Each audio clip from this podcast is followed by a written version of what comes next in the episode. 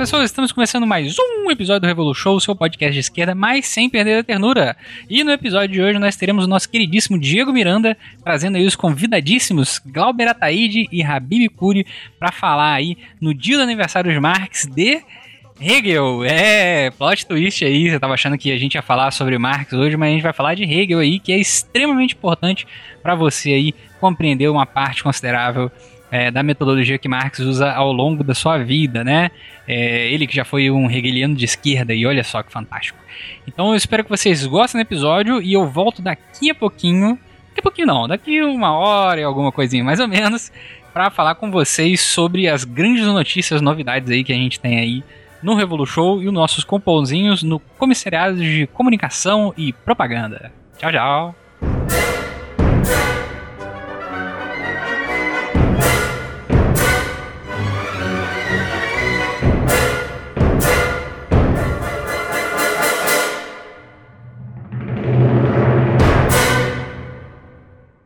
Começando mais um Revolu Show, seu podcast de esquerda, mas sem perder a ternura.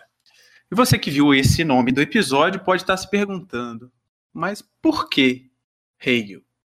Esse sujeito de pele pálida e cara de que não está gostando é uma das figuras pouco conhecidas e pouco conversadas, embora nós já tenhamos discutido aqui de alguns episódios da cronologia Marx e Engels é, e em outros debates também, como é, sobre a é, biografia né, do, do Lenin.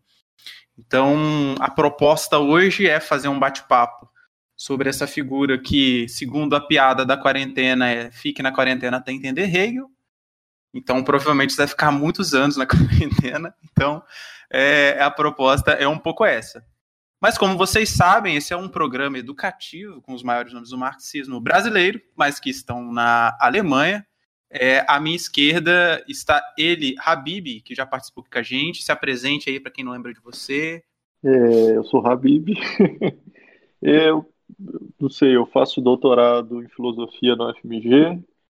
É, estou aqui na Alemanha fazendo um período é, do, meu, do meu doutorado, né? Sanduíche. Trabalho com, com Marx e Hegel. O meu objeto é, é método e dialética em Marx e em Hegel. Muito bom, muito bom.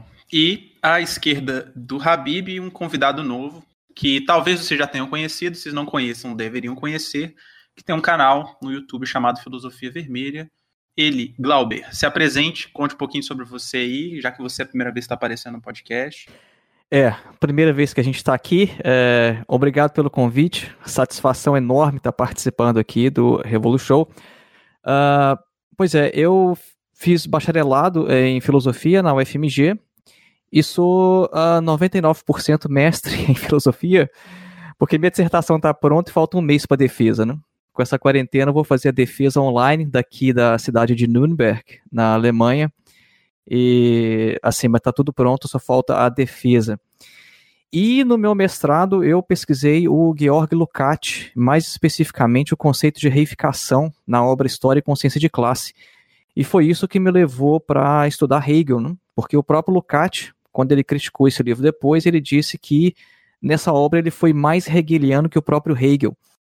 Então, na pesquisa de mestrado, eu tive que ir para o Hegel e por isso que eu acabei gostando tanto e pesquisando cada vez mais esse grande filósofo alemão. Muito bom. E o Glauber foi humilde que ele não falou, tem um canal de YouTube, Filosofia Vermelha, que tem alguns vídeos aí discutindo esse dos mais diferentes temas, né, Glauber? É, esse canal no YouTube a gente tem uh, já faz alguns anos, mas eu não, não tinha muita regularidade nos vídeos. E de um tempo para cá eu resolvi uh, fazer isso com, uh, não vou dizer profissionalismo, mas com um pouco mais de frequência né, e a gente tenta compartilhar algumas coisas né, que a gente vê no, no estudo acadêmico e trazer isso para a população. Né? E eu tenho uh, ah, para mim como que uma, uh, como uma missão moral é trazer algumas coisas da academia para o público mais amplo, né? porque eu estudei em uma universidade pública e como eu não trabalho como professor, eu ficava pensando como é que eu faço retornar para a sociedade o investimento que ela fez em mim. Né? Porque se eu tivesse que pagar uma graduação e um mestrado em filosofia, eu teria gasto muito dinheiro. Eu estudei em universidade pública e eu acharia que seria uma sacanagem você eh, estudar com o dinheiro do povo e você ficar com aquilo só para você, né? Então, eu acho que o YouTube é uma forma legal de a gente fazer as ideias circularem, porque com o canal você cria ali uma comunidade né, de pessoas, você está sempre discutindo com elas e a gente recebe sempre um feedback muito legal, que as pessoas estão descobrindo coisas novas né, a partir dos vídeos que a gente faz. Então, a Filosofia Vermelha é um projeto assim que eu acho muito legal para, enfim, para trazer da universidade para a sociedade o que a gente vem estudando e produzindo lá. Então, gente, a gente veio falar desse tal de Hegel aí. E aí acho que a primeira pergunta é quem que é esse cara, né? Esse cara que um monte de gente vê piada na internet de que fala um monte de coisa e ninguém entende nada mas que as pessoas não, não sabem muito bem o que, que é, sabem que foi um cara, um filósofo anterior e tal. Aí eu não sei quem que se sente à vontade um pouco para falar um pouco assim, basicamente, né? Quem que é o Hegel na fila do pão? Uh, eu posso me atrever a dar uma palavrinha sobre, sobre o, como disse Marx certa vez, o último filósofo, né? Aquele que sintetizou toda a filosofia. É, e eu acho que o que daria para começar a, a, afirmar, eu já lecionei algumas vezes é, sobre Hegel, sobre a obra de Hegel, eu sempre tentei marcar que Hegel é a síntese de um processo muito complexo, muito rico, que contém em si toda a história da filosofia, todos os tipos de pensamento, todas as formas de pensamento. E a coisa mais incrível de Hegel quando a gente trabalha com esse autor. É um autor que é, escreve né, as obras dele, as principais obras estão datadas entre 1807 e 1830. É, quando a gente toma essas obras do Hegel, nós observamos um profundo uh, desenvolvimento, análise, capacidade técnica uh, para lidar com todos os outros elementos que o antecedeu ao longo da história da filosofia.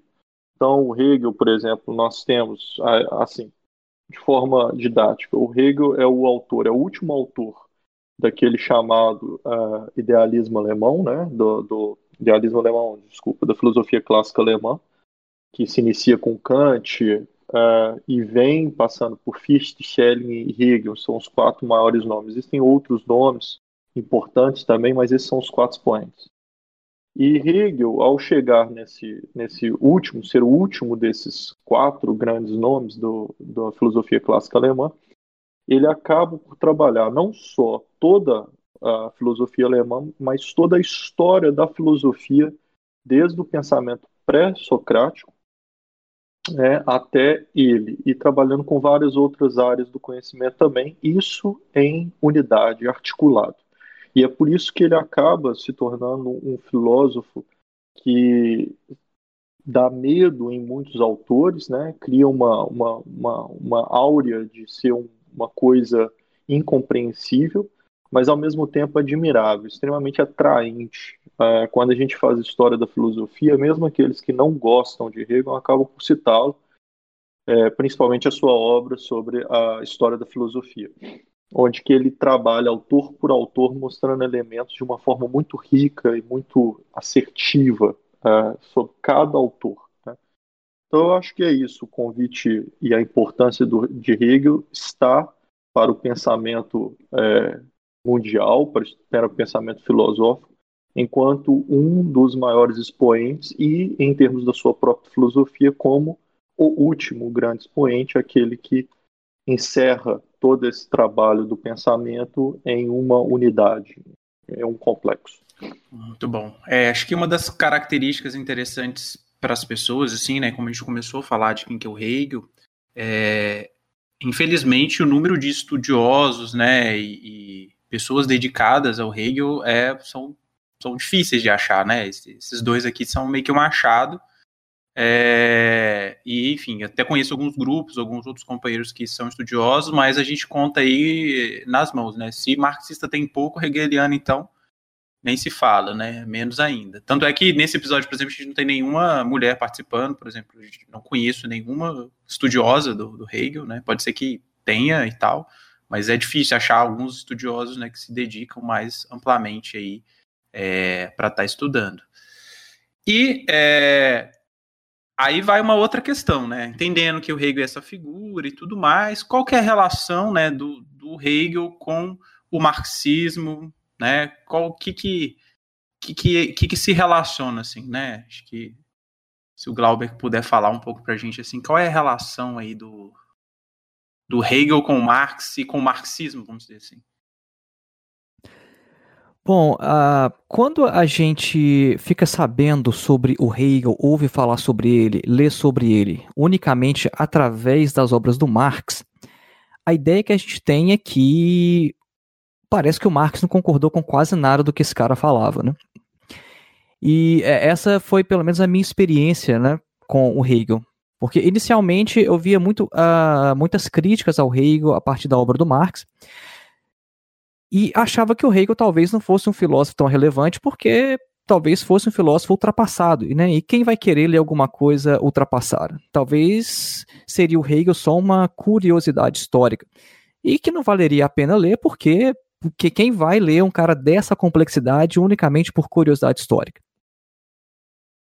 Só que a questão é bem diferente, né? Porque quando a gente começa a ler o próprio Hegel, e começa a comparar com os textos do Marx, principalmente aqueles textos ali da década de 1840, a gente começa a perceber que o Marx está muito mais próximo do que parece estar do Hegel.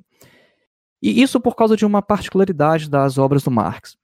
O Marx, às vezes, ele fazia algumas generalizações, né, é, ou então certos tipos de, de crítica, que é, eram ótimos enquanto slogans políticos, né, mas que no crivo da coisa realmente é, não faz muito sentido.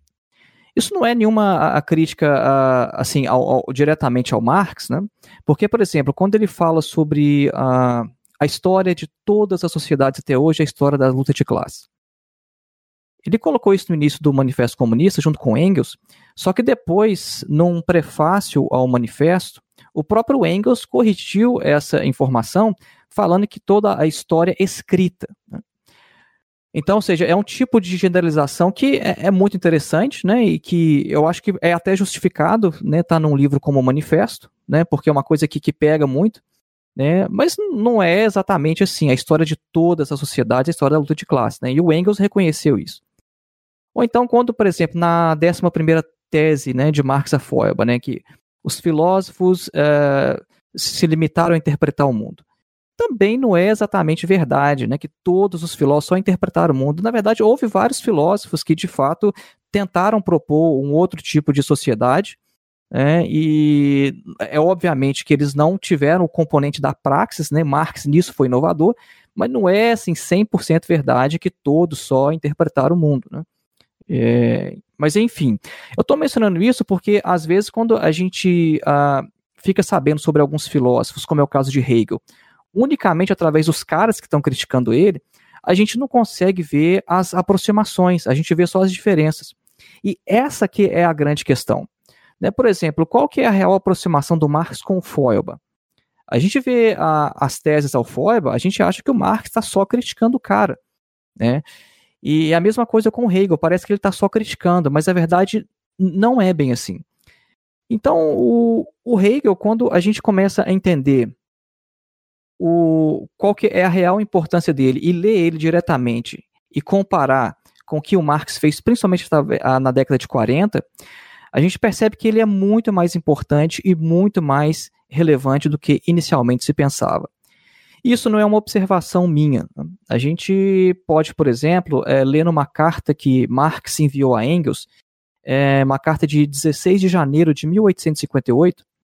Nessa carta, o Marx comenta que ele estava recentemente trabalhando em alguns escritos e que, por acidente, ele folheou um volume da lógica de Hegel. E que a, esse volume da lógica de Hegel tinha sido de muito ajuda para o que ele estava escrevendo no momento. E aí ele fala com o Engels que assim que ele tivesse um tempo, ele gostaria de escrever uma obra sobre o método tanto descoberto quanto mistificado por Hegel. Infelizmente, o Marx morreu e nunca escreveu sua obra, né? Mas, ou seja, em 1858, estava na cabeça do Marx escrever uma obra sobre a dialética hegeliana.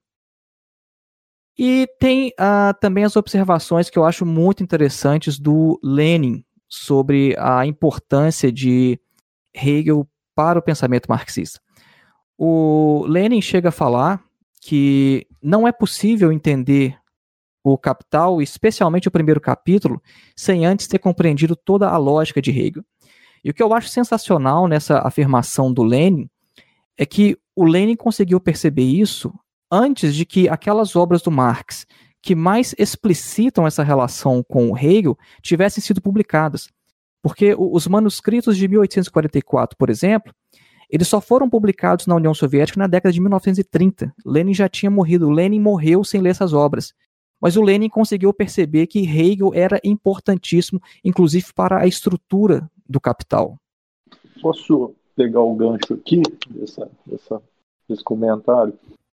Excelente. Pode, claro, claro. É, é interessante uma coisa que eu acabei refletindo ao pensar um pouco uh, sobre o tema, o tópico desse podcast, e foi o fato do, do Lenin ter escrito a famosa frase, né, sem teoria revolucionária não há movimento revolucionário, no que fazer, ainda no início do século XX, 1901, 1902, né, enquanto, por sua vez, ele só vai faz, faz, é, perceber ou concluir isso que o, o Glauber acabou de mencionar, ou seja, que não se pode compreender é, Marx sem ter compreendido toda a lógica de Hegel, é, 12 anos depois, 1914, quando ele estava no, no, exílio em Berna.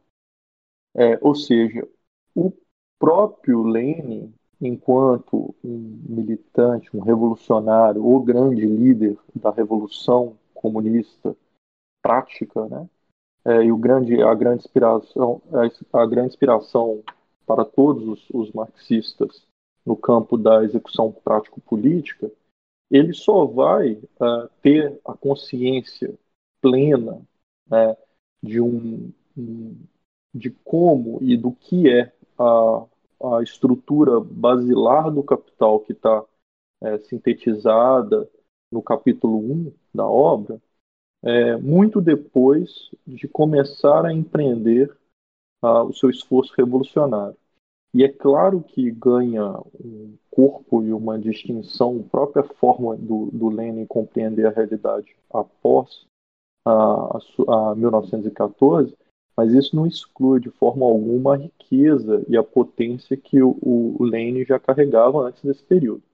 Isso é interessante para trazer essa, essa discussão né, é, de onde e até quando e quando se encerra esse esforço de acúmulo teórico para se fazer lutas práticas. É, tem um outro texto do Lenin que se chama Sobre o Significado do Materialismo Militante.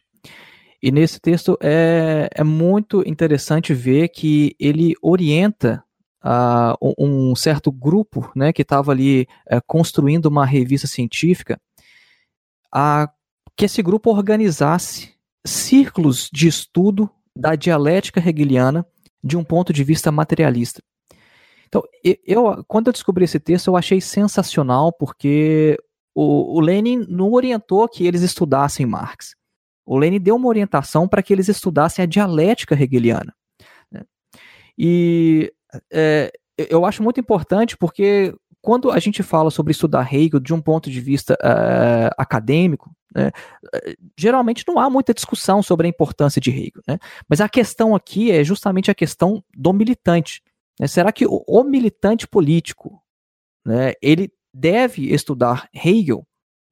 E é por isso que eu acho importante trazer essas citações aqui do Lenin, trazer essa a, a perspectiva do Lenin em relação ao assunto, porque para o Lenin isso não era uma questão escolástica, uma questão acadêmica, uma questão de é, curiosidade intelectual. Para Lenin era fundamental compreender o pensamento de Hegel. E é por isso que a gente tem né, os cadernos sobre a dialética de Lenin em formato de livro. Ele não escreveu isso para ser publicado, né, era um, um cadernos de estudo pessoal, mas hoje a gente vê que o próprio Lenin fez um enorme esforço para compreender a obra hegeliana. Então, seja, entender Hegel não é meramente uma questão de curiosidade intelectual, uma questão escolástica, né, mas entender Hegel é fundamental para a prática militante. É importante lembrar, é, até inclusive, na, pela Boitempo está como cadernos filosóficos, né? Esse, esse do caderno da dialética, que a Boitempo editou, editou agora esse último ano, né? Esse livro. É, e é um período interessante da vida, né? Porque esse exílio também é um processo de guerra que está acontecendo. É, e, Mino, a, guerra tá rolando e o Lenin tá lendo é, Ciência da Lógica, né? Tipo, é essa bem que é a pegada do negócio. Inclusive, eu tô procurando, mas eu não tô achando. Eu tô com o livro do, do a biografia do Thomas Krauss sobre o Lenin, e tem uma parte que fala que uma carta da Krupskaya reclamando que o Lenin estava insuportável, que era impossível conversar com o Lenin porque ele estava estudando é, Hegel, né? E você é imagina. É padrão mesmo, todo mundo estudar. É, foi assim, aconteceu comigo durante um bom tempo também, e até hoje eu acho um pouco. Mas assim, deixa eu pegar aqui então o lado revolucionário, prático, concreto. Eu acho que tem dois elementos, e isso está diretamente vinculado com a minha, com a minha tese. É, tem dois elementos que são fundamentais dentro do trabalho de Hegel é, para um um, um revolucionário, para um ativista político ou alguém que queira compreender radicalmente a realidade. A primeira, e é vinculado diretamente com isso, é a, a radicalidade do princípio metodológico hegeliano, que é a própria constituição do método, né? E aí eu estou sendo bem preciso nessa terminologia porque é muito vulgarizado a ideia da dialética. Então eu vou eu, é, eu não sei como é que está o, o, programa, o roteiro, mas eu, eu, precisaria de um pouco de tempo para falar isso. Mandar ver. É, era, era, o que eu ia ah, falar daqui a pouco. Então tá ir. bom, então ótimo. Porque o que acontece é o seguinte: a primeira coisa que deve ser separada é que o, o conceito de método é, dialético ele não é um conceito que é encontrado no próprio Hegel. O Hegel chama seu método de método especulativo ou método absoluto. Tá? O método dialético ele provém provavelmente de um autor que chama Toynbee, que escreveu na década de 30, 40 e que o Marx tinha uma, um, um, volume do trabalho dele sobre a lógica de Hegel na sua biblioteca pessoal. Então, e, e além disso, era um autor muito famoso e correu é, entre todos os, os hegelianos de esquerda. Então, essa marca, né, essa concepção de que o Hegel teria um método dialético, ela é, nominalmente, quando a gente avalia a obra de Hegel, falso. Né? Hegel tem um método especulativo. E por que, que é importante fazer essa diferenciação quando a gente estuda Hegel? Porque a dialética, de fato, é um princípio, é um motor, é a vida, é aquilo que dá a potência à vida de todo o sistema de Hegel, e que, em última instância, é, uh, digamos, o sujeito, não o sujeito, mas a essência do sujeito do processo, que constrói toda essa, essa articulação de todas as formas de pensamento que o antecedeu, é, que faz um sistema universal absoluto, que movimenta as figuras da consciência é, na fenomenologia do espírito, por exemplo, que desdobra as categorias puras na ciência da lógica, etc., é a dialética que está operando. Tá? A dialética é esse, esse, essa coisa que está o tempo todo, e aí é o termo preciso, negando algo, é, e ao negar algo, afirma algo outro, supera aquilo, leva a gente a pensar além daquilo.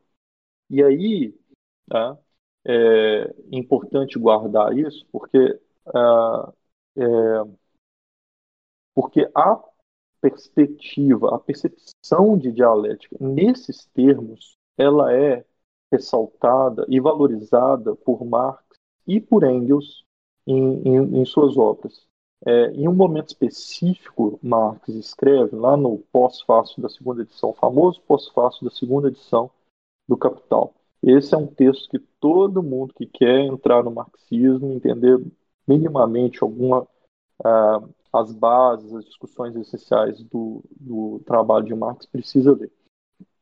É, lá, lá pelas tantas, o, o Marx fala que a dialética em sua forma mistificada esteve em moda na Alemanha porque parecia glorificar o existente. Tá? E aí aqui ele está fazendo uma crítica direta ao que uma, o Hegel fez ao, ao utilizar da sua dialética para pensar o Estado alemão. Tá? Mas, e aí continua Marx, em sua configuração racional, ela constitui um escândalo e um horror para a burguesia e seus porta-vozes doutrinários, uma vez que na intelecção positiva do existente inclui ao mesmo tempo a intelecção de sua negação, de seu necessário perecimento. Ou seja, a dialética, essa potência intelectiva, essa vontade que todo marxista tem de colocar o mundo de joelhos, de questionar o mundo, de ir sobre o mundo, de negar toda a estrutura que existe, de não se permitir se subordinar à estrutura social existente, que quer subvertê-la, revolucionária, etc. Este princípio é o princípio de toda a filosofia hegeliana. Então, aí entra uma coisa que eu, que eu gosto de fazer com, com, com os meus alunos, é, que é colocar, é, colocar eles a pensar, é, não em, desculpa, colocar eles diante da dialética, não em termos do pensamento, mas em termos do sentimento. Enquanto a dialética, esse motor, essa motivação, essa vontade de, de romper, de quebrar com todo o sistema. Tá? Isso, por sua vez, só é possível de ser levado a cabo por por uma compreensão e, e, assim, né, levada a cabo ao, é, em um nível mais elevado, um nível científico, de construção científica, metodológica, etc., com um estudo, um aprofundamento em Hegel. Tá? Então, é, eu acho que isso já é motivo suficiente para estudar Hegel minimamente, se você, é, enquanto é, agente revolucionário, deseja de fato subverter o mundo é uma forma de pensar revolucionária. É, eu ia até perguntar, se acho que o Galbi talvez me ajude com isso. Então, dialética não é tese, antítese, sim. Não, isso, é, esse esquema de... Deixa pro Galbi. eu não tenho mais paciência responder, estou brincando. É, esse, esse modelo de tese, antítese e síntese, ele de fato existe, mas isso não vem de Hegel. Uh, eu gosto muito de uma observação que o Lukács faz num, numa obra dele que chama é, A Destruição da Razão, Die Zerstörung der Vernunft, porque num, ter, num, num, determinado trecho lá ele fala que na época da, da filosofia clássica alemã, a dialética estava no ar. E é, é interessante porque o, o Marx ele não saiu discutindo certos temas tirados da, da, da cartola. É, então a dialética estava no ar e tinha muita gente é, tentando dar uma solução, uma coisa que eles estavam percebendo. É, então, por exemplo, o próprio Kant ele já fala sobre dialética, a dialética transcendental na crítica da razão pura, mas ele não sabia muito bem o que, que era. Né? E o Fichte foi o cara que, de fato, a gente pode a, a ele atribuir essa questão de tese, antítese e síntese. É, e há uma diferença entre tese, antítese e síntese e o que o Hegel fazia, é porque o, a crítica do Hegel é basicamente o que se chama de crítica imanente. A ideia de tese e antítese dá a ideia de duas coisas exteriores é, opondo-se uma à outra. E o método de Hegel, de crítica imanente, significa que você analisa um objeto e essa contradição ou a negação desse objeto está nele mesmo. Isso é muito importante para a gente entender essa relação de Hegel com Marx, porque o, o, Marx, por exemplo, quando ele vai criticar o modo de produção capitalista, o que, que ele faz? Né? Qual que é o procedimento que ele faz na sua obra O Capital? O Marx ele não, não fala sobre as características do capitalismo e compara o capitalismo com o socialismo, ou com uma ideia de uma sociedade ideal. Tipo assim, olha, gente, o capitalismo é assim e tal, mas dá uma olhada no socialismo como seria melhor. Né? Então, o socialismo aqui é a antítese do capitalismo. O Marx não faz isso. O Marx fala o seguinte: olha, o capitalismo ele tem essa característica, ele fala isso, isso e isso. Vamos analisar se é assim mesmo? E faz a crítica do capital, mas a crítica é imanente. Então, ele não pega uma antítese ou alguma coisa externa de fora para fazer essa comparação. Né? Se Marx operasse na tese e antítese, né, provavelmente o que ele faria era isso. Né? Inclusive, essas uh, observações uh, são do Adorno, né? o Adorno que comenta sobre isso uh, nas suas Vorlesungen über die Dialektik. Né? É, acho que essa obra ainda não foi traduzida para o português, é, mas eu achei de extrema importância né, essas observações sobre o Adorno em relação à, dialética, né, uh, o, o, método hegeliano, para ser mais exato, na obra de Marx. Então, tese, antítese, síntese, tá, isso até existe na filosofia clássica alemã, mas isso não é Hegel e não é isso o que o Marx também faz. E vale dizer ainda que o Hegel, isso é objeto de crítica do Hegel. Né? Quando Hegel vai escrever a ciência da lógica lá na parte do conceito, que inclusive é quando o Lenin, ao é, estudar é, Hegel, faz essa, essa, essa conclusão né, de que você precisa estudar a lógica de Hegel para entender o capital. Quando o Hegel está escrevendo, ele questiona, ele fala como que é enfadonho essa estrutura silogística de tese, antítese e síntese, é, quando você tem essa estrutura uh, típica das, das, dos silogismos. Tá? É, o Hegel, e aí eu acho que isso importa dizer também, que a maioria das críticas que são feitas, lançadas contra Hegel, em geral são críticas que o Hegel também fazia. Isso é muito interessante. É. Hegel é um autor que detestava formalismos, essa crítica que é muito típica de falar que o Hegel é um reles idealista e que subordina a realidade às ideias que ele tinha na cabeça, é, essa é uma crítica que o Marx, é, ainda que ele faça de forma lateral essa crítica a Hegel, nos Gundris, por exemplo, quando ele vai fazer essa crítica a Hegel, ele não faz essa crítica nesse grau de superficialidade. Tampouco é, nessa, nessa passagem que eu citei da, do pós-fácil segunda edição contrário, ele reconhece que Hegel tem um sentido, uma vida, uma espirituosidade, uma espirituosidade que é capaz realmente de enfrentar a realidade. Enquanto seus críticos e os autores que ele critica, esses sim trabalham com esses métodos abstratos que projeta-se na realidade. O processo hegeliano é mais complicado. A crítica ao processo hegeliano é muito mais uh, complexa. Não, pera aí então. Você está me dizendo que os marxistas que são materialistas.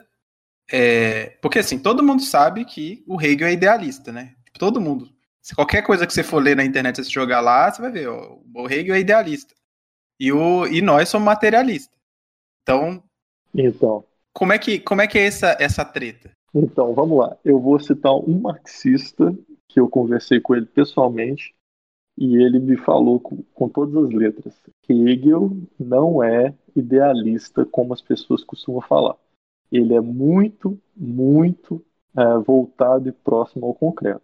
Quem me falou isso foi o Michael Heirich, o, o autor né, dessa, dessa biografia que está saindo do Marx. O, o que acontece é o seguinte, é outra coisa, uma outra citação boa para falar, né? A frase clássica do Marx. O concreto é o concreto porque é síntese de múltiplas determinações e unidade do diverso, que se encontra nos Gundris, na introdução é, método, à né? crítica, é, no método, né? A introdução ao método da economia política. É, essa frase é uma paráfrase de Hegel eu posso até localizar aqui para vocês, é, que eu tenho no meu projeto. Enfim, mas o Hegel faz essa mesma afirmação na ciência da lógica. É, e na enciclopédia também isso aparece. Porque em Hegel, o concreto ele está ah, colocado enquanto positividade resultante da multiplicidade. Mas assim, só para sublinhar que o Hegel está ocupado, preocupado com a croquetude, com os fatos concretos. Tá? é, em termos genéricos. Agora vamos lá para a questão da, da ideia, da ideologia, como materialismo contra idealismo. Essa oposição, né? É. é essa oposição de materialismo e idealismo não opera em Hegel, tá? O que opera em Hegel é uma crítica ao idealismo alemão. O Hegel critica na Enciclopédia das Ciências Filosóficas, a primeira parte da Enciclopédia das Ciências Filosóficas, ele tece uma crítica aos pensamentos abstratos que estão cindidos da objetividade e que perpassam todo pensamento alemão. Tá? A, a, filosofia clássica alemã de Kant a, a Fichte, e aqui especificamente Kant e Fichte. Por quê? Porque nessa estrutura existe uma separação entre o sujeito e o objeto, o pensamento e a realidade. Enquanto em Hegel, tá, a coisa em si, a famosa coisa em si, ou o objetividade, ou o, o mundo empírico do, do empirismo uh, inglês, escocês, ele é incorporado dentro de um sistema que não só se reconhece enquanto parte dessa empiria, quanto reconhece que a empiria é parte dele. Então você faz a junção desses dois elementos e a filosofia hegeliana, nesse, ao fazer esse processo, ela se, ela se torna extremamente concreta e voltada para o mundo, objetivo. Não à toa, o Hegel, né, a revelia de todos os outros autores de filosofia, escreveu um tratado, uma história uh, da, da escreveu uma obra sobre a história da humanidade, que ainda que tenha vários elementos né, dessa especulação, etc. Ela tem uma concretude, uma, uma análise da objetividade muito rica. Escreveu uma história, da, uma filosofia do direito específica e uma análise do que era a, a estrutura a, abstrata pura, mas ao mesmo tempo basilada, fundamentada na experiência é, alemã. E, principalmente, esse é o ponto, acho que é mais fundamental dessa discussão toda, o Hegel está ocupado na, no, no tomo 2 das Enciclopédias das Ciências Filosóficas com as ciências da natureza, é, com a física, com a biologia, com a química, é, com todos os tipos do campo de saber, onde que o Hegel está tentando entender, a partir das suas estruturas puras de pensamento, os atos, as construções objetivas de cada uma daquelas ciências. Então, Hegel, muito antes de ser um autor é, que se dispensa à realidade, ele é um autor que está voltado e vinculado à realidade. Por que, que ele é considerado, então, um idealista, um autor que está que, que tá preso ao mundo das ideias? Primeiro, por conta da, da forma que ele escreve, a, a aparência dos textos dele, mas principalmente porque, no limite, por conta dessa junção entre mundo objetivo e mundo subjetivo, entre pensamento e realidade, né, dentro do gás, você tem a legislação, a relação das coisas vinculadas a categorias puras, ou instituídas por categorias puras.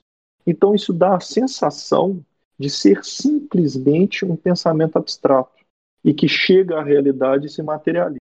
Né?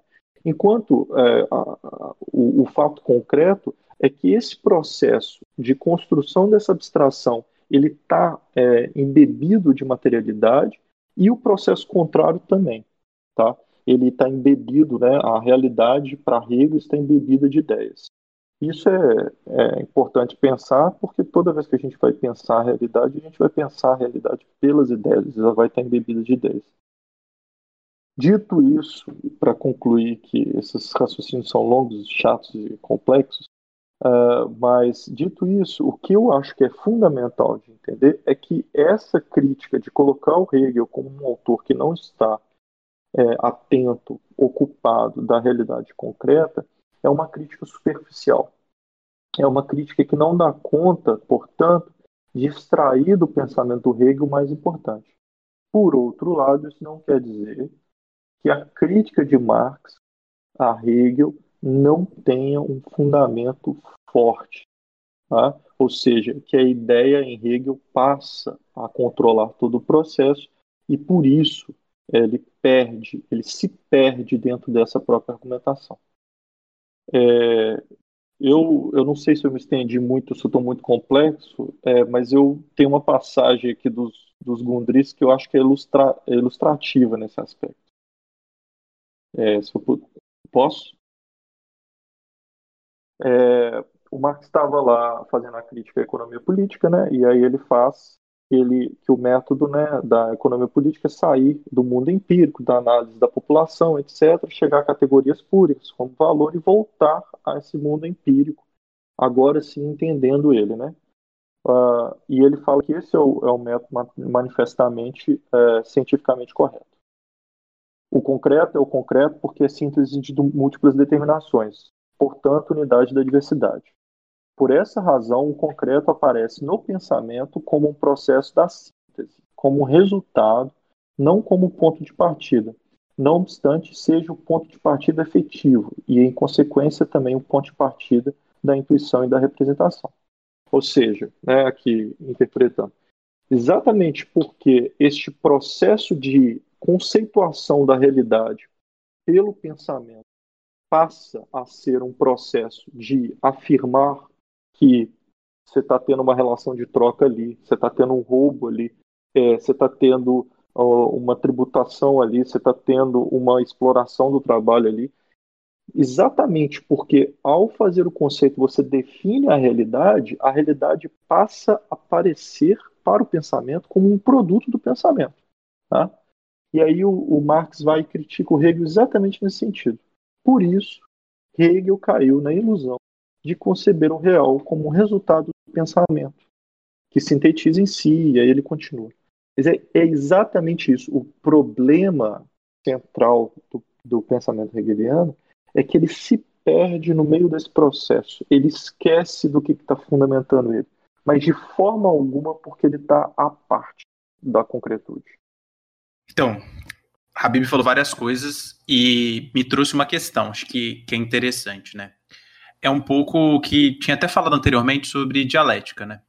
Porque me parece, assim, quando a gente observa a postura de, de muitos militantes e tudo mais e tal, o dialética vira meio coringa, né? O, o Joker ali do, do baralho, né? Qualquer coisa você não sabe explicar é dialético. Se tá muito complicado, é dialético. Uhum. É, e dialética tem a ver não só como método, mas com a própria estrutura, né?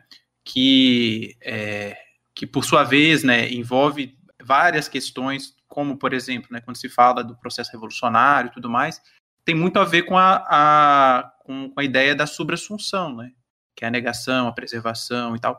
Então, eu não sei, Glauber, o que, que, que, que a gente pode falar disso, porque eu acho que isso ainda puxa um outro assunto que tem a, relação meio com a condição, assim, de relação de estudo e formação, né, que, que a maioria dos, dos militantes e da classe, né, trabalhadora como um todo, tem condições de, de aprender do ponto de vista do estudo rigoroso e tudo mais. É, pois é, a, você até citou aí sobre a Aufhebung, por exemplo, né, é, isso é interessante porque é um, é um conceito uh, bem uh, peculiar de Hegel, e que ele aparece mais ou menos ali de forma velada, principalmente nos textos mais antigos de Marx. Né?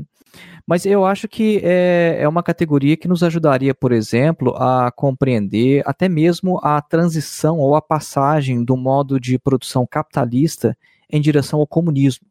Né? Porque a, a Aufhebung, que o, o, Paulo Menezes, né, que foi o tradutor do Hegel no Brasil, é, traduziu como a supra-assunção, né? Ele cunhou essa palavra, esse termo.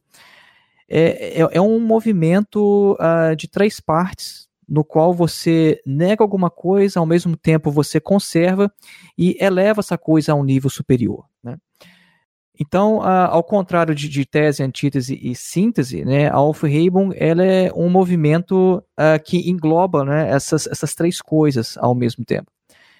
E quando a gente pensa na transição do capitalismo ao comunismo, isso, de certo modo, né, é, é esse movimento da Aufhebung, porque ao mesmo tempo que você nega o capitalismo, você não vai jogar a sociedade no chão e destruir o mundo e construir um, uma nova sociedade totalmente no, como diz, no Greenfield, né? É, como é uma postura política de alguns anarquistas, por exemplo, né? Destruir o mundo e vão fazer tudo de novo, né? Não é exatamente isso. A, a transição, né, que como Marx enxerga de um modo de produção a outro, é uma transição que, ao mesmo tempo que você nega aquele modo de produção anterior, você ainda conserva algumas coisas e depois você eleva isso a um nível superior. Uh, o Lukács, mesmo em História e Consciência de Classe, ele vai mostrar que uh, a gente tem classes puras no modo de produção capitalista, que são a burguesia e o proletariado, mas você tem um monte de outras classes sociais intermediárias, e essas classes, Lukács vê isso como resquícios dos modos de produção anterior. Então a coisa nunca é assim totalmente é, pura, simples, cristalina, mas você tem sempre esse processo de você negar alguma coisa e conservar e com isso você avança. Né? Então, uh, isso é, eu acho que é um dos, dos aspectos interessantes quando a gente começa a ver essas coisas com outros olhos, porque não tem lugar nenhum da obra de Marx em que ele está falando sobre uh, Aufhebung, até mesmo porque quando Marx escreve essas coisas, quem estava lendo ele na época sabia do que dizia respeito. Né? Ele estava no ciclo de intelectuais ali, de jovens hegelianos, e o pessoal conhecia muito bem esses textos, né? Então, é, isso é uma questão. Agora, uh, às vezes a gente pensa assim, né? Poxa, mas uh, por que, que o militante é, precisaria ler isso? Né? Porque às vezes o que leva alguém a, a se posicionar politicamente, a querer dedicar a sua vida à revolução, é, são, são, motivações de outra ordem. Né? Às vezes você simplesmente vê a injustiça social e você quer fazer alguma coisa contra aquilo. Aí você se pergunta, poxa, mas precisa mesmo estudar Hegel para ser um revolucionário? Eu preciso me dedicar tanto ao estudo? É. A questão é que na luta de classes há espaço para todo mundo, inclusive para aqueles que não vão estudar. É, é, é muito importante, por exemplo, é, aqueles companheiros que vão ali é, fazer panfletagem em porta de fábrica às quatro horas da manhã extremamente importante né, para a, a, o processo revolucionário. Né? Agora, aqueles que se dedicam a estudar, aqueles que entendem a importância, e provavelmente uh, não só a gente que está aqui conversando sobre isso, mas todo mundo que está ouvindo esse podcast, porque de certa forma, e se chegou até aqui principalmente, é porque está interessado né, nessa questão do estudo, aí a gente tem que pegar isso para valer. E aí a gente tem que ir diretamente para os textos originais e sair desse, uh, dessa, desse mecanismo de formação que já está aí há pelo menos mais de um século na esquerda, que é uma formação que talvez a gente poderia chamar de uma semi-formação, né, que foi uma crítica importante que Adorno fez à sociedade capitalista de forma geral, e que acaba cometendo também os militantes, porque nós somos parte da, do modo de produção capitalista. Né? A gente vive no capitalismo e tudo que acontece no capitalismo afeta a gente também, né, que milita contra o capitalismo. Né? E, e, nesse sentido, o, o, Adorno ele, ele identificou que, uh, historicamente, a, a, burguesia, quando ela estava uh, assim, no seu processo de formação enquanto classe social, no seu desenvolvimento, ela pôde passar por um processo de formação cultural de tal modo que quando chegou o momento histórico dela tomar o poder, ela estava preparada. É, então, quando a gente percebe o que se produziu no campo a, da filosofia ou de todas as ciências, né, no campo das artes, tudo aquilo que vem do, do mundo burguês é algo é, extremamente avançado. Né? A burguesia deixou grandes legados que hoje a gente considera como clássicos. Né? tanto na, nas ciências do espírito quanto nas artes. É, então, a burguesia passou por um processo de formação, ela teve o privilégio da formação. E o Adorno fala que com o proletariado isso não aconteceu. O proletariado, desde o início, ele teve negado o acesso ao mundo da cultura. É por isso que quando a gente teve, por exemplo, a, a Revolução Cubana, né, o que aconteceu foi que a, a classe média ela deixou o país em massa. Né? de tal modo que o Che Guevara, por exemplo, ele teve que a, aprender até programação de computadores. Né? Eu achei interessante isso, esse, esse, fato né, sobre o Che, mas mostra um pouco do que, que aconteceu naquele processo revolucionário, o que aconteceu na Revolução Russa também, né? É, porque, de fato, o proletariado não tem acesso à formação. Bom, e, e, desse fato, né, do fato de o proletariado não ter acesso à formação e nem também às camadas intermediárias, né, o que a gente poderia chamar de a, a classe média, o que acontece é que há no capitalismo uma tentativa de integração dessas camadas que foram excluídas da cultura, justamente a essa cultura da qual elas foram excluídas. Né? Então Adorno chama isso de semi-formação. É, no alemão ele usa o termo Halbbildung, e tem autores que traduzem como semicultura e outros como semiformação, porque Bildung, em alemão, significa as duas coisas. Né? Então, é muito usado aqui no cotidiano. Você vai fazer tipo uma formação como se fosse uma, uma faculdade, mas não é uma faculdade, chama aqui Ausbildung. Então, uma formação continuada depois que você estudou, chama Weiterbildung e etc. Mas Bildung é também é, cultura. Né? Então, Adorno chama Halbbildung, ou seja, a semi-formação. E a semi-formação é justamente essa tentativa de uh, trazer ao mundo da cultura aqueles que foram excluídos dela. Então, como que isso se manifesta na prática, a semicultura? Eh, você já viu aquelas revistas tipo uh, super interessante, essas revistas de divulgação científica, que vão mostrar só aquele lado mais brilhante, reluzente, purpurinado da ciência? Pois é, isso é, um, isso é um exemplo de semi-formação. Né? É, ou então os próprios manuais, né? Você é, tem lá, por exemplo, um manual da área de, de filosofia ou de psicologia. Né? Tem, tem uma série que é uma série de livros que é muito famosa. Eu já vi isso no Brasil, eu já vi que aqui na Alemanha tem também, parece que todo país tem. Uh, uma vez eu ganhei isso de, de aniversário, né? Uma pessoa queria é, me dar um presente, né? De, de, tivesse a ver comigo e comprou esse livro, né? É, Guia Ilustrado da Filosofia. O livro tem mais gravuras praticamente do que palavras, né? E de filosofia a coisa. E, e o que, que, é exatamente isso?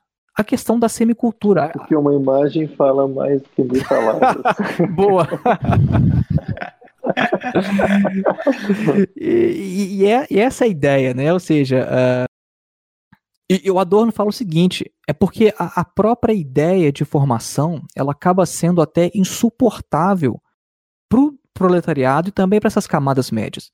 Porque a, a gente sabe, por exemplo, uh, esse, esse tipo de, uh, de assunto que a, a gente está aqui discutindo, por exemplo, isso demora uns longos anos para você conseguir entrar em certo grau de compreensão do que a gente está fazendo. E a gente sabe que esse tipo de conversa não é um, um tipo de conversa que vai uh, uh, abarcar ali, por exemplo, o trabalhador que fez nove horas por dia de trabalho, teve que enfrentar um trânsito infernal para chegar em casa, e que chega em casa, como diz aquele filme antigo nacional, né? O homem que virou suco, né? O, o cara não, não vai dar conta de fazer isso, e o Adorno fala, por isso que para essas camadas, o, a, a, experiência de formação é até mesmo insuportável, né? E a, a semiformação ela vem justamente nisso, né? Ou seja, tentar integrar esses que foram excluídos na formação e dar a eles a sensação de que eles sabem. Né? Por isso que você tem muita gente, por exemplo, na classe. É o jovem média, cult, né? É o jovem cult. Exatamente, exatamente, é o jovem cult. O cara que tem, às vezes, ali a, a impressão de saber tudo, porque tudo o cara tá ligado. Mas esse tá ligado dele é porque ele ouviu falar, ouviu uma coisa ampassando, ele leu uma coisinha ali, mas você fala assim, ah, é, você sabe uh, Platão? Ah, claro, tô ligado. Platão, ah, claro, o mundo das ideias, né? O mito da caverna, né? O, o, cara que tá ligado em tudo, ou seja, é o semi-formado, né? É, e, e, isso, o que que isso tem a ver, às vezes, com, com o militante, né? A, a gente sofre desse processo de semi-formação muitas vezes, porque a, a gente não teve o, o, privilégio da formação, a maioria de nós, né?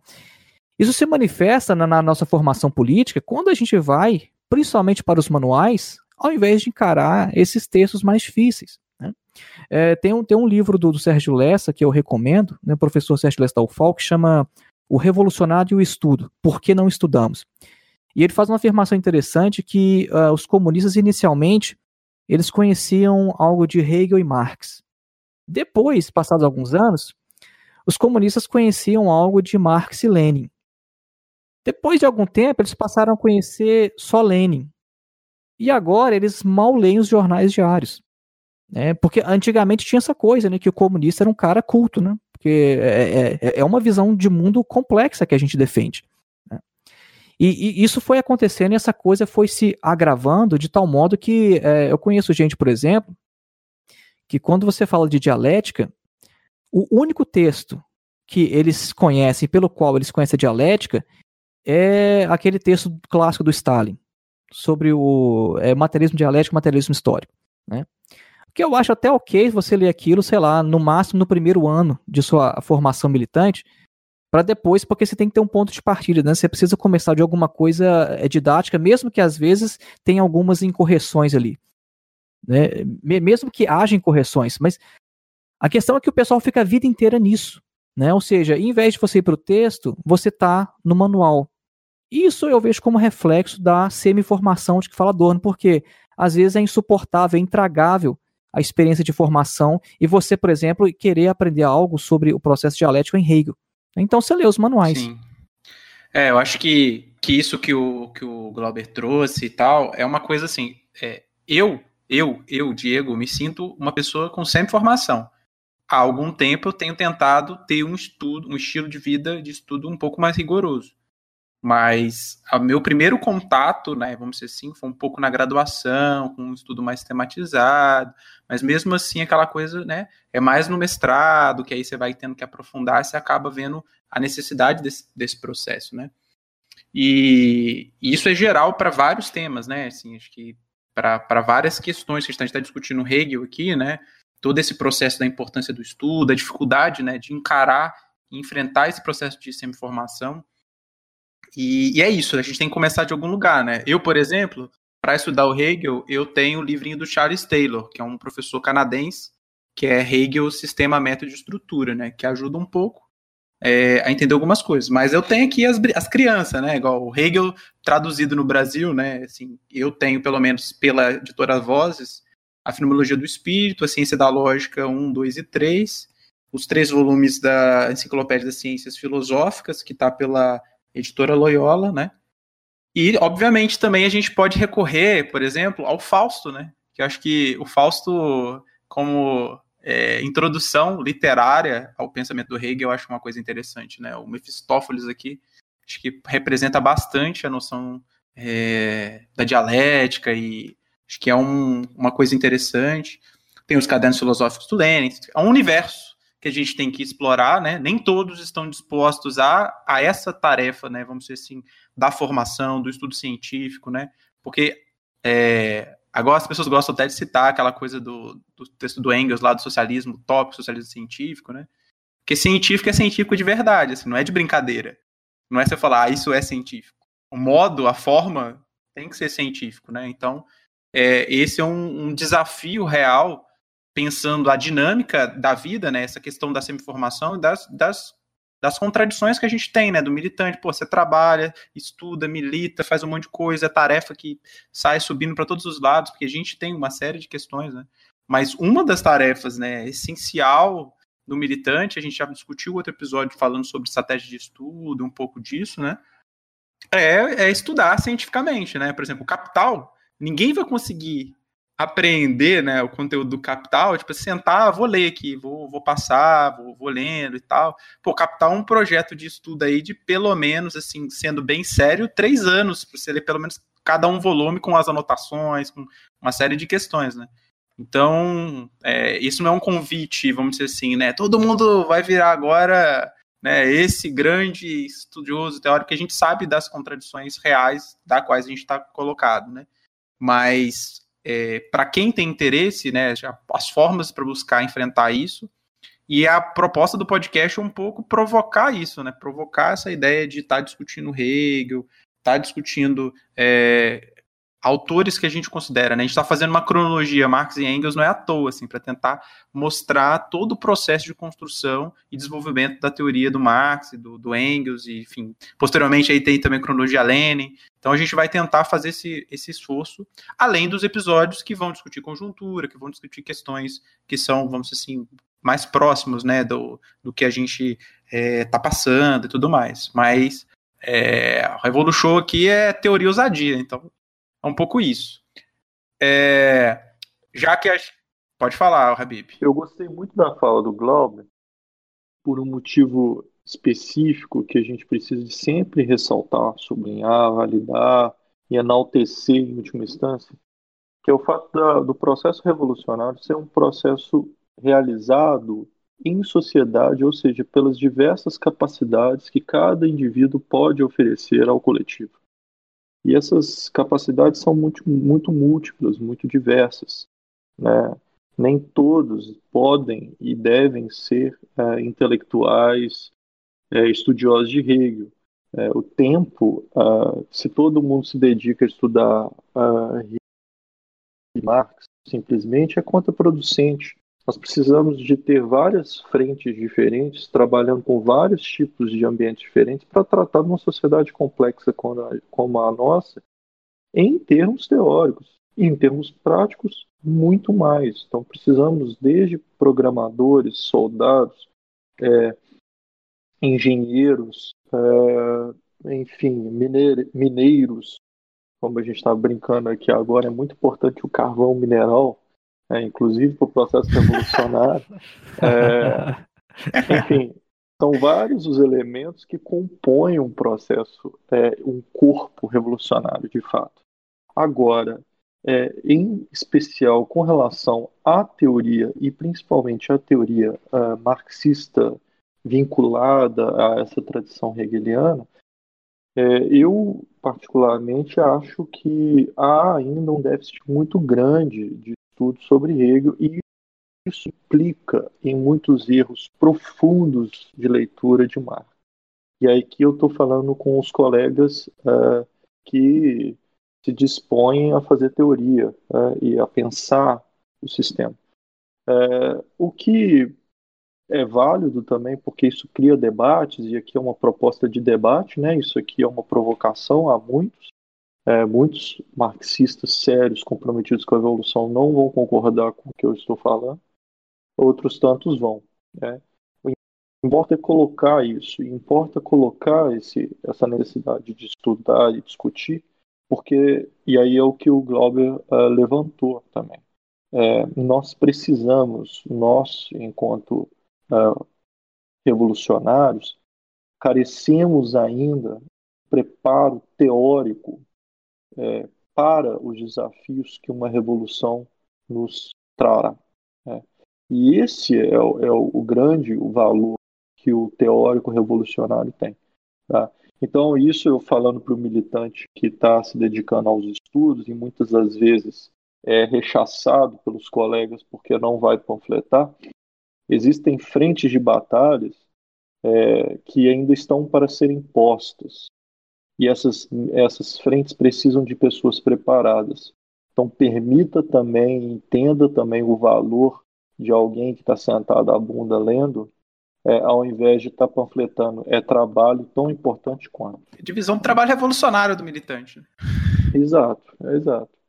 É, é aquelas características, né? A gente sabe que tem o organizador, tem o formulador, tem várias características importantes para constituir né, a organização e o processo revolucionário. Né? Mas, é, acho que a gente pode ir indo para as considerações finais. Mas antes é, das considerações finais dos convidados, vamos ao pronunciamento do Comissariado de Comunicação e Propaganda. Então é isso, estamos aqui no Comissariado de Comunicação e Propaganda deste fantástico podcast para dar alguns avisinhos aí extremamente importantes para vocês aí que nos ouvem todo o santo, a santa semana, na verdade, não vai falar santo dia, mas a gente não chegou nesse ponto aí de produzir loucamente todo dia, né? é, e aí, é, e aí a minha, meu recadinho aí fantástico para dar para vocês é o seguinte: a Boitempo disponibilizou aí pra gente um lindo e maravilhoso é, cupom de desconto aí com 20% de desconto em todos os livros aí da Boitempo, né? Que é hashtag Revolution, tudo em maiúsculo né? E você, ao comprar os livros através do boitempo.com.br barra Revolution, auxilia esse podcast aí financeiramente aí a continuar existindo. Então, se você está pensando aí em algum momento falar assim, putz, cara, tô querendo comprar um livro aí da Boitempo, tô precisando estudar essa parada, usa aí o nosso cupomzinho de desconto e entra no boitempo.com.br barra Revolution e compra aí o livro e auxilia esse podcast a continuar existindo.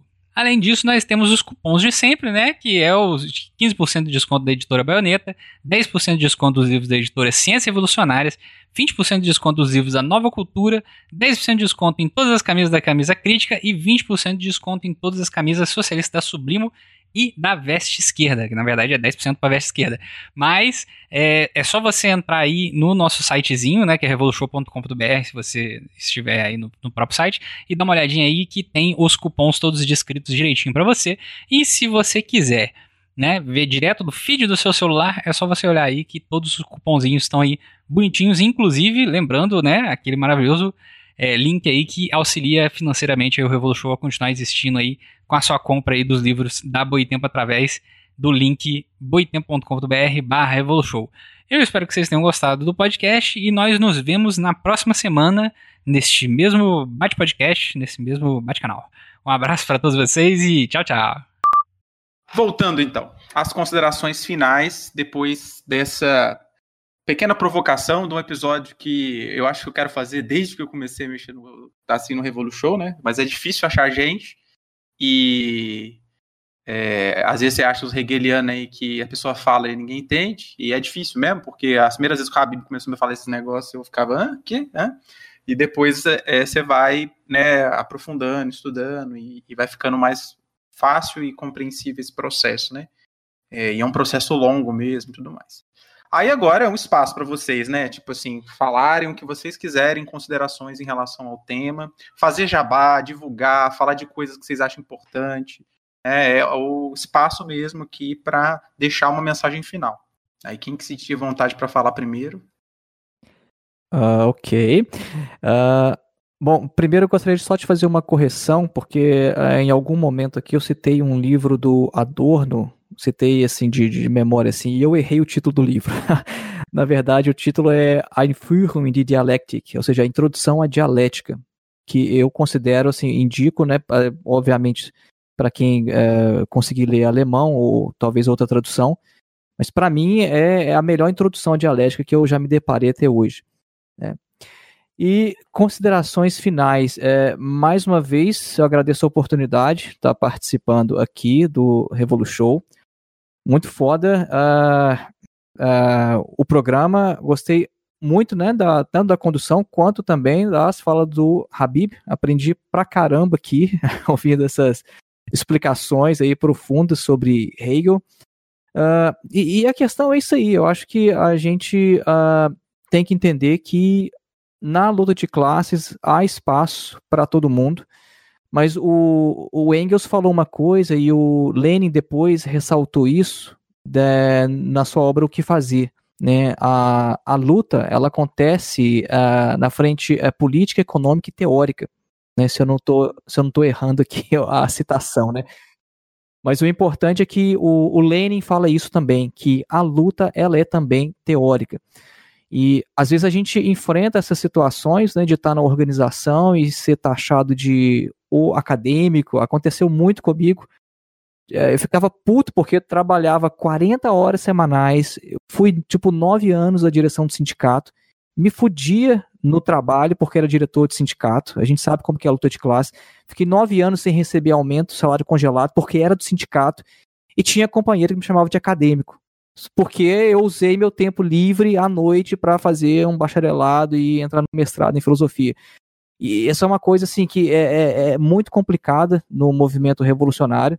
É, e eu acho que a gente tem que fazer essa luta política dentro das organizações e colocar a teoria no lugar que ela tem que ser colocada. A gente tem que superar o chamado praticismo, né, e que depois a gente pode até conversar sobre isso outra oportunidade, que é uma crítica foda também que o Adorno faz, a questão da pseudoatividade.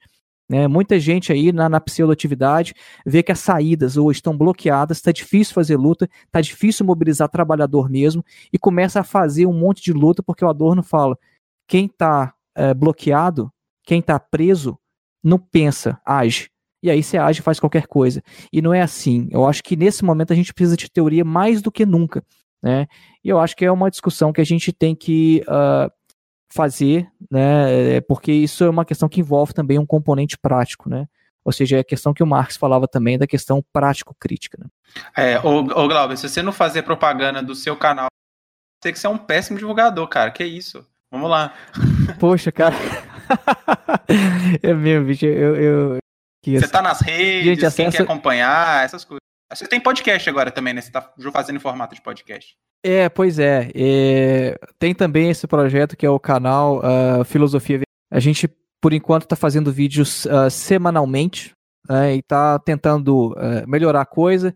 Os vídeos mais antigos, o pessoal vai ver lá, eu estava no Brasil ainda, os vídeos mais toscos, mas a gente vem tentando melhorar, entendendo a linguagem do YouTube, aí compramos microfone, compramos câmera, estamos fazendo edição de vídeo agora, e o canal vem melhorando e vem, vem crescendo, né? Tô achando legal isso, porque a gente tem tido um retorno muito legal, assim, e eu acho que esse retorno que a gente tem tido é que mantém a gente uh, investindo parte do tempo num projeto como esse.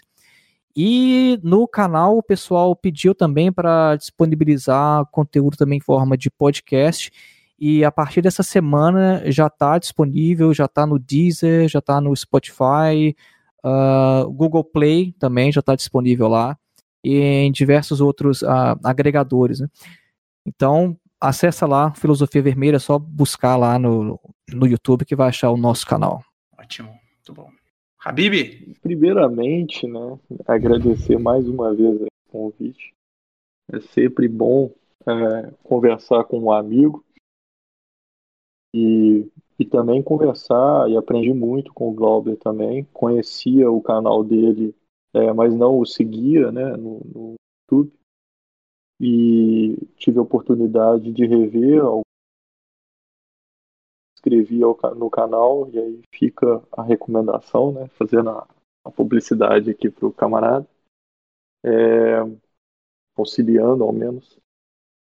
E, como sempre, é muito bom comentar sobre Hegel, comentar sobre Marx. Eu acho que precisamos usar o esforço teórico. Essa, essa fala do Glauber é, me marca muito, eu compartilho. Eu não tive essa experiência de forma tão profunda quanto a, aquele relator, mas é, é sempre muito complicado uh, a gente escolher pela via teórica, pela via acadêmica, sabe? E muitas das vezes isso é muito fruto também do mundo burguês, desse pro, pro, produtivismo burguês, dessa percepção vinculada à matéria, é relegada de todo o esforço que não tem um resultado concreto, visível, factível aos outros, sabe?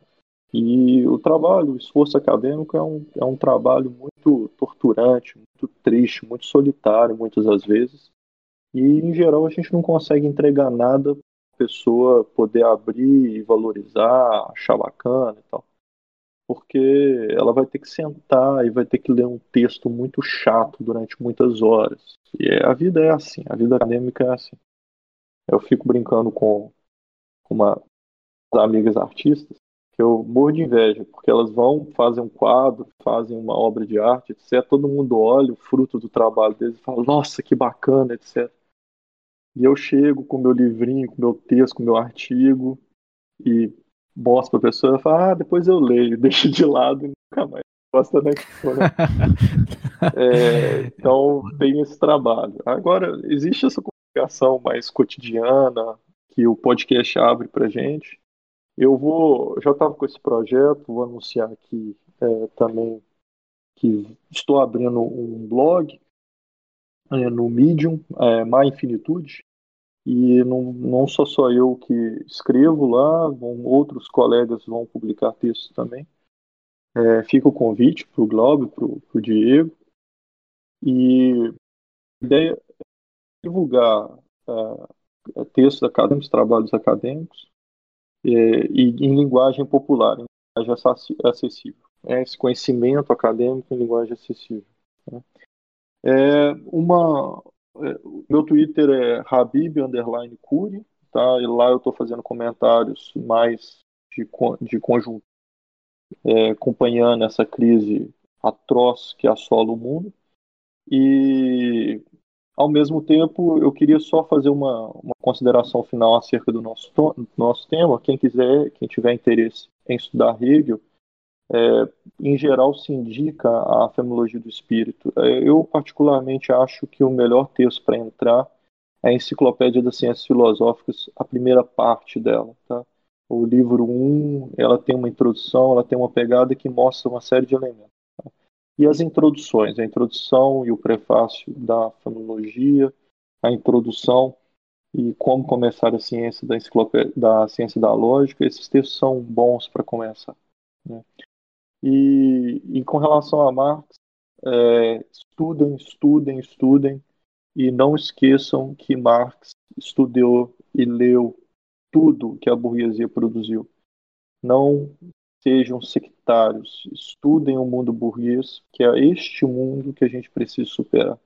Não adianta ficar trabalhando e ficar circulando na linguagem marxista, na linguagem nossa, é, que muitas vezes está velha, está desatualizada, etc. Nós precisamos de pensar o mundo e nós precisamos de entender que o futuro deste mundo nos pertence. Então, nós precisamos ir a fundo nesse mundo para construir o futuro. É isso. Muito obrigado dar essa palavrinha aqui. Então, gente, é, vou dar também minhas considerações finais. Acho que temos uma tarefa que muitas vezes parece um tanto estranha, mas de enfrentar uma espécie de obscurantismo que às vezes nós temos que enfrentar né, na, na militância e na, enfim, no processo né, cotidiano da luta. É, e acho que é, para mim é muito claro, e vários intelectuais marxistas, vários teóricos, a gente sempre é, reforça isso no Revolution, né? Que a luta ela se dá em muitas é, formas, né? E, e, uma dessas formas é, de fato, a luta teórica, né? Então, a gente tem que estar tá preparado, né? Da mesma forma que a gente está aqui discutindo Hegel e fazendo esse episódio, que é muito importante, é o futuro, quem sabe a gente vai fazer um episódio do Clausewitz, que é um contemporâneo do, do Hegel, que traz uma outra discussão, que é sobre a ciência das armas, né? que acho que é outro tema, outra questão que é muito importante para nós aqui do Revolution. Então, estamos aí, os camaradas né, falaram aí das suas redes, então também querem lá discutir, conversar, pedir recomendação, a gente do Revolution também está aberto, estamos nas redes aí, né, no Instagram, no Twitter e no Facebook. E é isso. É, obrigado a vocês por mais esse episódio. E tchauzinho para todo mundo. Tchau, tchau. E é isso aí. Valeu. Tchau, tchau. Tchau, tchau. Falou. half daff.